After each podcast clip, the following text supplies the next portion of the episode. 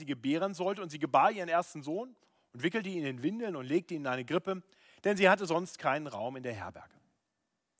Und dann steht wirklich im Zentrum der Weihnachtsgeschichte die Hirten, die Hirten auf dem Felde. Wie ihnen ein Engel erscheint mit einer frohen Botschaft, die Geburt des Heilands bezeugt und dann natürlich der Engel, Engelschor mit diesem himmlischen Lobgesang. Die Hirten sind es dann auch, die sich aufmachen nach Bethlehem und zum Stall. Dort finden sie Maria und Josef und natürlich das Christkind in der Krippe. Und dann lesen wir über diese ersten Verkündiger der Weihnachtsbotschaft. Als sie es aber gesehen hatten, bereiteten sie das Wort aus, das zu ihnen von diesem Kinde gesagt war. Nun, wie wird diese Botschaft aufgenommen? Wir, wir hören von den ersten Zuhörern. Wir hören über ihr Erstaunen, ihre Verwundung in Vers 18. Und alle, vor die es kam, wunderten sich über das, was ihnen die Hirten gesagt hatten. Das ist die Weihnachtsgeschichte. Und, ich denke, wir haben die alle schon ganz oft gehört. Ich habe sie auch schon ganz oft gepredigt. Aber an diesem Heiligabend wollen wir uns das anschauen, den einen Vers anschauen, der dann folgt. Eine kurze Bemerkung wirklich in Vers 19, die in Kontrast steht zu der allgemeinen Verwunderung über die Weihnachtsbotschaft. In Vers 19 lesen wir, Maria aber behielt alle diese Worte und bewegte sie in ihrem Herzen. Und das fordert uns heraus, uns zu positionieren. Sind wir wie die vielen, die die Weihnachtsbotschaft hören, sie mit einer gewissen Verwunderung zur Kenntnis nehmen und dann weiter ihres Weges gehen? Oder wie die eine, wie Maria, die diese Worte behält und sie in ihrem Herzen bewegt. Ich möchte mit uns heute Abend diese Maria etwas genauer betrachten und bedenken, was für Worte ihr denn gesagt worden waren. Meine Hoffnung ist dabei, dass wir mehr verstehen, was wirklich gesagt wurde über dieses Kind und dass wir dann dem Vorbild der Maria folgen. Maria war damals wirklich noch ein Mädchen, vielleicht 15 Jahre alt. Ja, geheiratet wurde damals sehr jung und Maria war ja noch nicht mal wirklich verheiratet, sie war nur verlobt. Und diesem jungen, dieser jungen Frau, diesem Mädchen wirklich, wird dreimal etwas über diesen Sohn gesagt. Dreimal erfährt sie Dinge, über das Kind, was sie hier zur Welt bringt. Das erste Mal schon ungefähr neun Monate vor der Begegnung mit den Hirten am Heiligabend. Damals erscheint ihr ein Engel, noch in Nazareth. Und dieser Engel spricht zu ihr, dass sie auf übernatürliche Weise schwanger werden wird.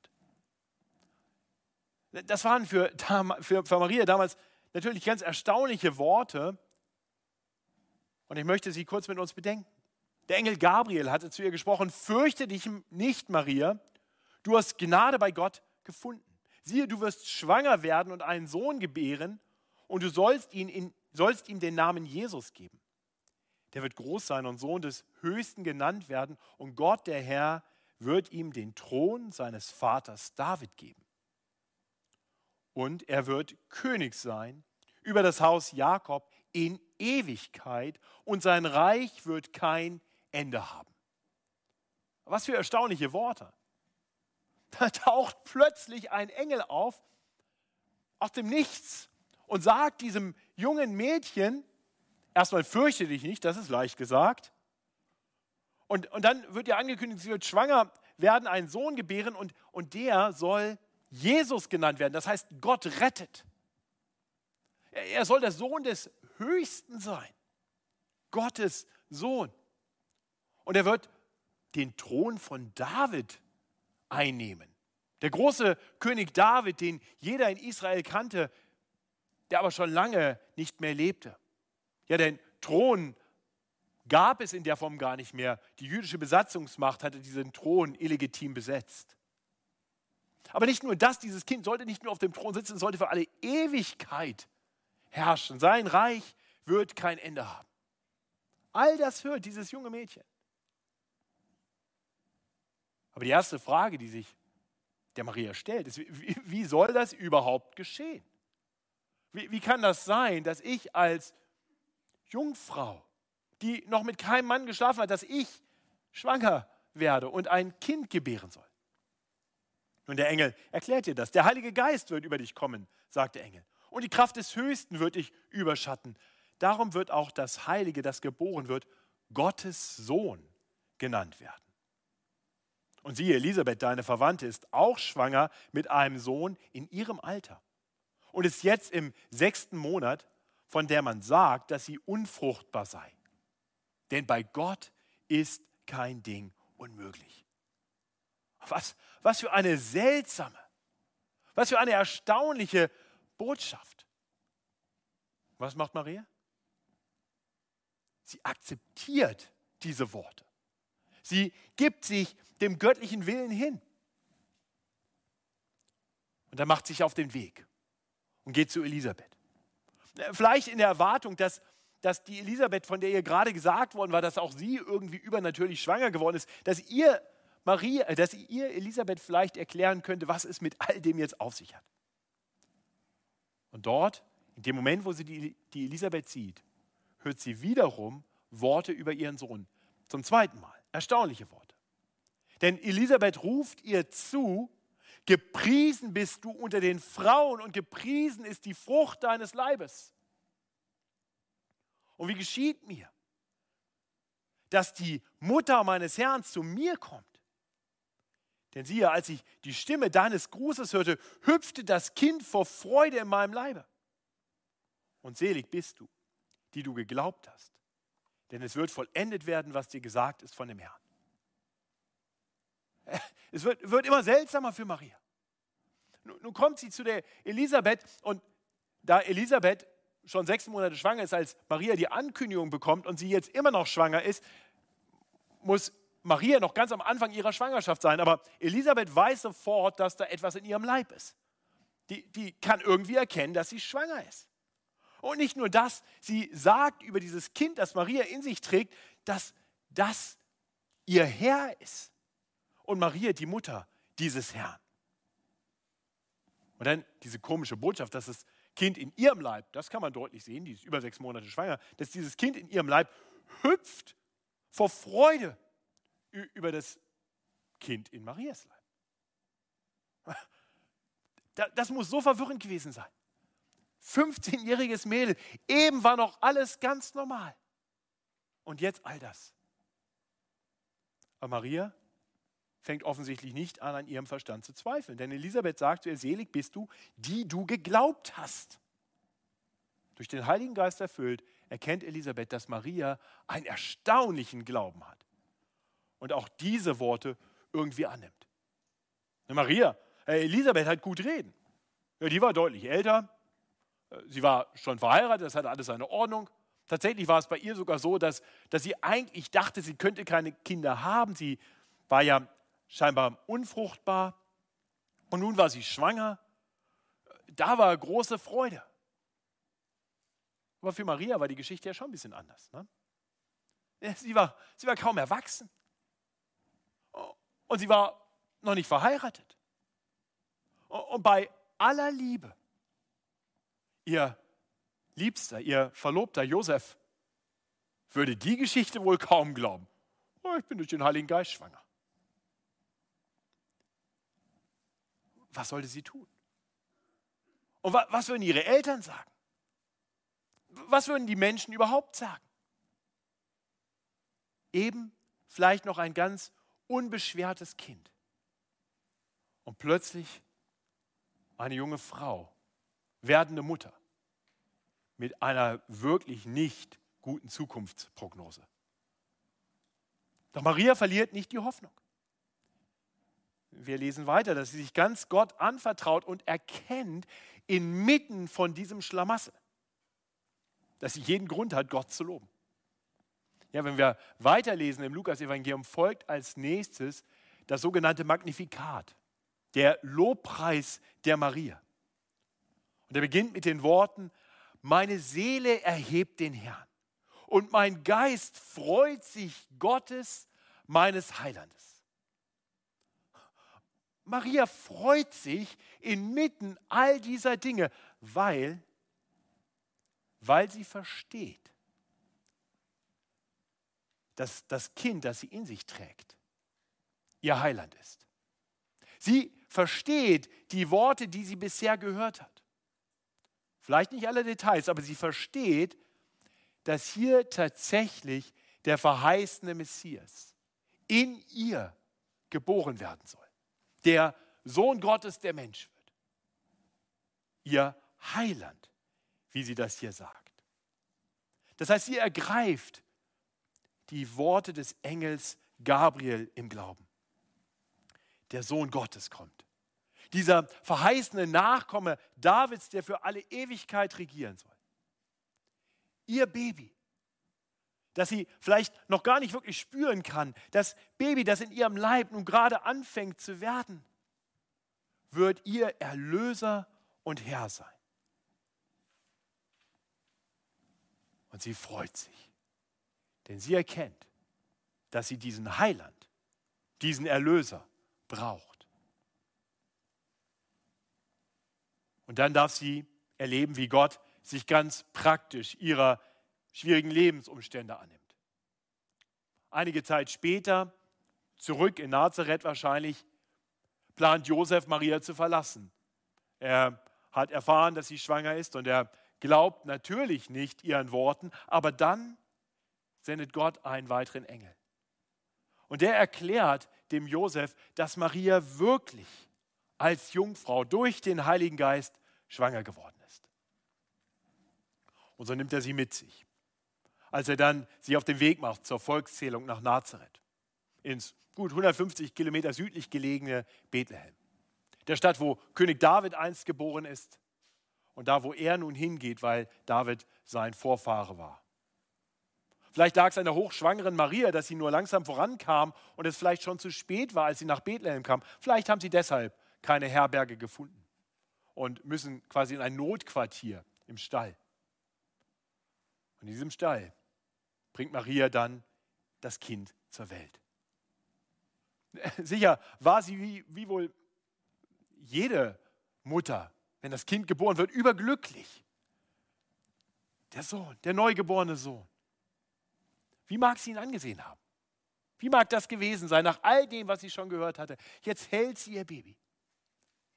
Wer schon mal eine junge Mutter gesehen hat, wie, wie sie ihr Kind hält, allein da geschieht schon etwas Magisches zwischen ihr und dem Kind. Aber hier schaut sie ein Kind an und, und weiß, das ist mein Heiland. Das ist mein Herr. Das ist mein Erlöser.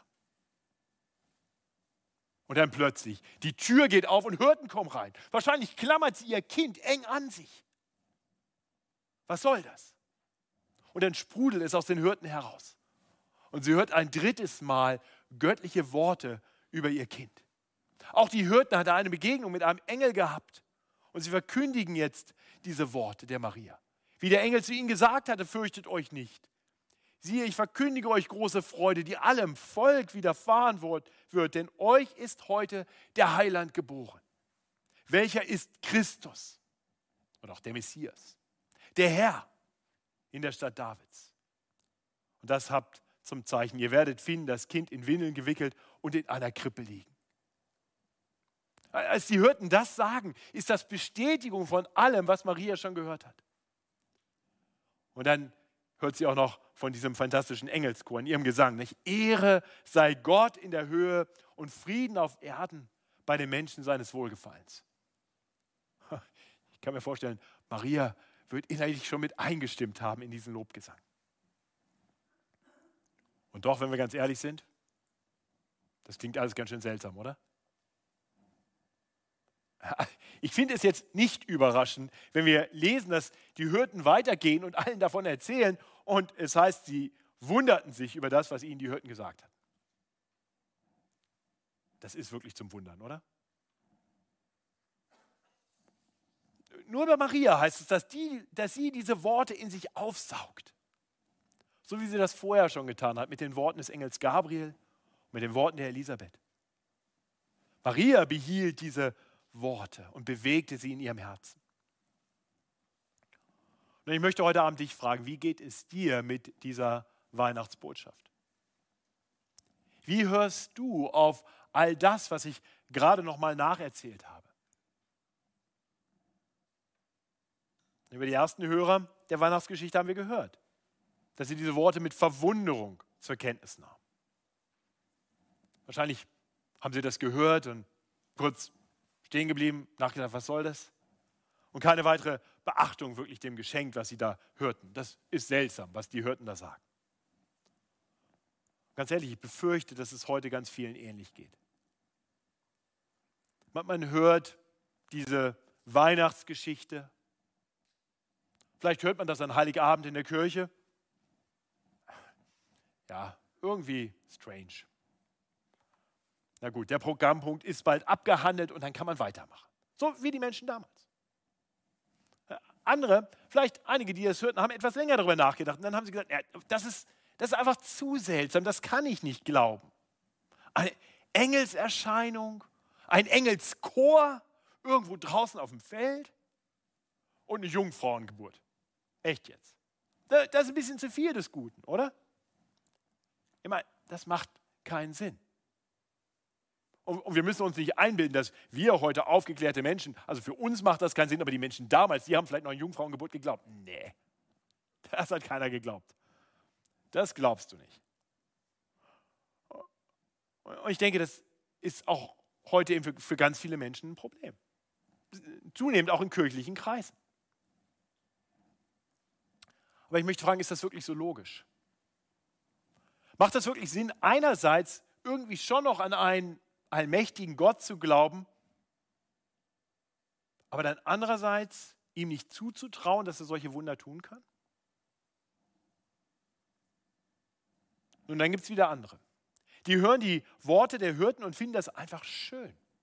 Das ist romantisch. Das gehört einfach zu Weihnachten so ein bisschen dazu. Hat jetzt nicht viel mit mir zu tun, aber es ist, es ist einfach eine schöne Geschichte denke, das ist die häufigste Reaktion auf die Weihnachtsgeschichte. Man hört das und man findet das ganz nett. Vielleicht geht es dir heute auch so. Aber wenn wir diese Geschichte so hören, einfach nur als eine nette Geschichte, dann verpassen wir etwas. Dann übersehen wir, dass diese Geschichte ganz viel mit uns zu tun hat. Wir überhören die Worte, die wir dringend hören müssen und die wir dringend glauben sollten. Und so möchte ich dich bitten, folg dem Beispiel der Maria. Nimm diese Worte wirklich in dich auf. Gib diesen Worten, die du vielleicht schon hundertmal gehört hast, ein bisschen Platz in deinem Denken, in deinem Herzen. Beweg sie Denk darüber nach. Und, und dann erkenne, dass der eine wahre Gott, von dem du tief in deinem Herzen weißt, dass er existiert, dass dieser eine wahre Gott, dieser heilige Gott ist, vor dem Menschen nicht bestehen können. Genau deshalb fürchten sich die Menschen immer, wenn, wenn auch nur ein Engel Gottes auftaucht. Sie geraten in Furcht, weil sie erkennen, vor dem heiligen Gott, in der Heiligkeit Gottes, in dem hellen Licht Gottes kann ich nicht bestehen. Und deswegen brauchen wir jemand, der uns mit diesem heiligen Gott, uns Menschen, die wir nicht heilig sind, die wir Schuld in unserem Leben haben, der uns mit Gott versöhnt. Maria verstand das. Maria war wahrscheinlich ein, ein, ein gutes, nettes Mädel, aber sie war nicht unschuldig. Maria freut sich über einen Heiland, über einen Retter, weil sie weiß, dass sie einen Retter braucht. Und deswegen freut sich Maria, trotz dieser widrigen Umstände, über diese Botschaft. Denn sie erkennt, was für eine gute Nachricht das ist, dass Gott Mensch wird. Sie erkennt, wie sehr sie das braucht. Und sie erkennt, dass das etwas mit ihr zu tun hat. Deswegen kann sie singen, meine Seele erhebt den Herrn und mein Geist freut sich Gottes, meines Heilandes. Nicht das Baby, das Maria an Weihnachten in ihrem Arm hielt, das ist dieser Heiland. Gott wird Mensch und er kommt zu uns Menschen, um uns mit Gott zu versöhnen. Und deswegen geht dieses Kind aus der Krippe später seinen Weg hin zum Kreuz, um dort die Schuld von uns Menschen, die Schuld der Maria und die Schuld eines jeden von uns auf sich zu nehmen, wenn wir sie ihm nur geben. Er ist gekommen, um zu sterben. Das Kreuz wirft seinen Schatten schon auf die Krippe. Und so gibt sich Gott hin. Erst uns Menschen, indem er selber Mensch wird und dann für uns Menschen, indem er für die Schuld der Menschen stirbt. Und so macht er den Weg frei, dass wir unsere Schuld Jesus geben dürfen und befreit von aller Schuld vor dem heiligen Gott stehen können und auch wissen dürfen, die Worte des Engels gelten dann auch uns. Fürchte dich nicht, du hast Gnade bei Gott gefunden. Glaubst du das? wenn du das glaubst, dann kannst du wirklich frohe und gesegnete Weihnachten feiern. Dann darfst du alles andere Gute, was der Herr dir in diesen Tagen gibt, auch dankbar aus seiner Hand nehmen. Aber bitte vergiss bei all dem anderen nicht, worum es hier wirklich geht. Warum Weihnachten wirklich ein Freudenfest ist. Ein Freudenfest das mit einer so guten Nachricht kommt, dass wir die Freude behalten dürfen, auch wenn Weihnachten vorbei ist. Auch wenn unsere Lebensumstände schwer werden. So wie einst Maria, die in schwierigsten Umständen ihren Herrn loben und preisen konnte. Das wünsche ich dir von Herzen für diese Weihnachtstage und weit darüber hinaus. Ich bete mit uns. Himmlischer Vater, wir wollen dir danken Wir wollen dir danken dafür, dass du in Jesus Christus Mensch geworden bist. Dass du dich erniedrigt hast, die ewige Herrlichkeit beim Vater verlassen hast und in diese Welt hinein geboren wurdest. Und du hast dich weiter gedemütigt, bis hin zum Kreuz, wo du als der eine völlig heilige, unschuldige für die Sünden der Welt gestorben bist, sodass jeder, der dir vertraut, Vergebung aller Schuld findet und neues und ewiges Leben. Denn du hast den Tod besiegt, du bist auferstanden, du bist der lebendige Herr. So wie es der Engel Gabriel einst gesagt hat, für alle Ewigkeit wirst du regieren. Schenk uns diese Erkenntnis, schenk uns diesen Glauben, schenk uns diese Zuversicht, gerade auch an diesem Weihnachtsfest, wo es so aussieht, als wäre die Welt aus den Fugen geraten. Aber du hast alles in deiner Hand. Du regierst. Und du wirst eines Tages wiederkommen und dein Reich in Fülle aufrichten. Herr, schenk uns diese Zuversicht für die frohen Tage und auch für schwere Tage. Das bitten wir in Jesu Namen. Amen.